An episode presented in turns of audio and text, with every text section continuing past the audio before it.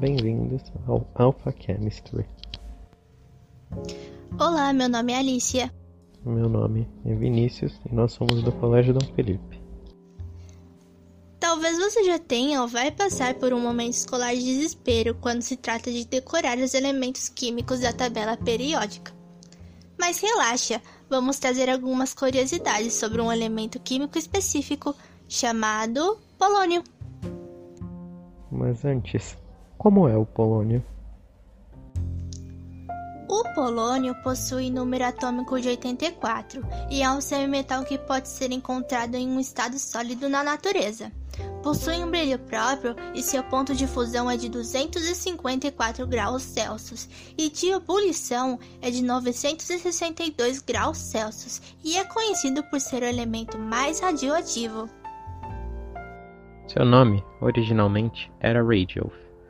Porém, seu atual nome surgiu por conta do país Polônia, terra natal de Mary Curie, que foi quem, junto ao seu marido, isolou o elemento em 1898.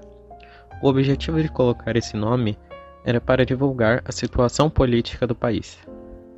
Foi descoberto por meio de uma análise radioquímica com o minério de urânio, que ao remover o urânio e o tório do minério, se apresentou como um novo elemento químico, polônio. Ele é um metal raríssimo e existem 25 isótopos nele. E seu número de massa varia entre 194 a 218. Ele é raro principalmente por conta de seu tempo de meia-vida, que é muito curta, sendo de apenas 138 dias. Por ser radioativo, o que ele pode fazer? Ele é um elemento radioativo, pois é um emissor de partículas alfa. Porém, sua radiação tem curto alcance e até mesmo uma folha de papel pode interrompê-la, sendo incapaz de atravessar até mesmo as paredes, fazendo com que seja muito fácil transportá-lo sem que ocorra sua perda.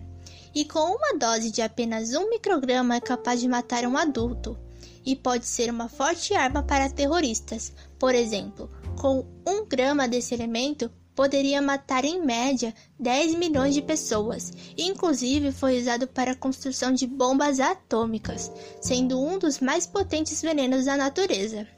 E seus sintomas no corpo variam muito. Alguns de seus usos são na manufatura de laminados plásticos, na fiação de fibras sintéticas, fonte de energia termoelétrica em satélites e na manutenção de câmeras usando escova.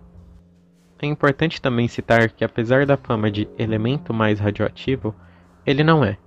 Apenas é denominado assim por ter grande potencial de matar.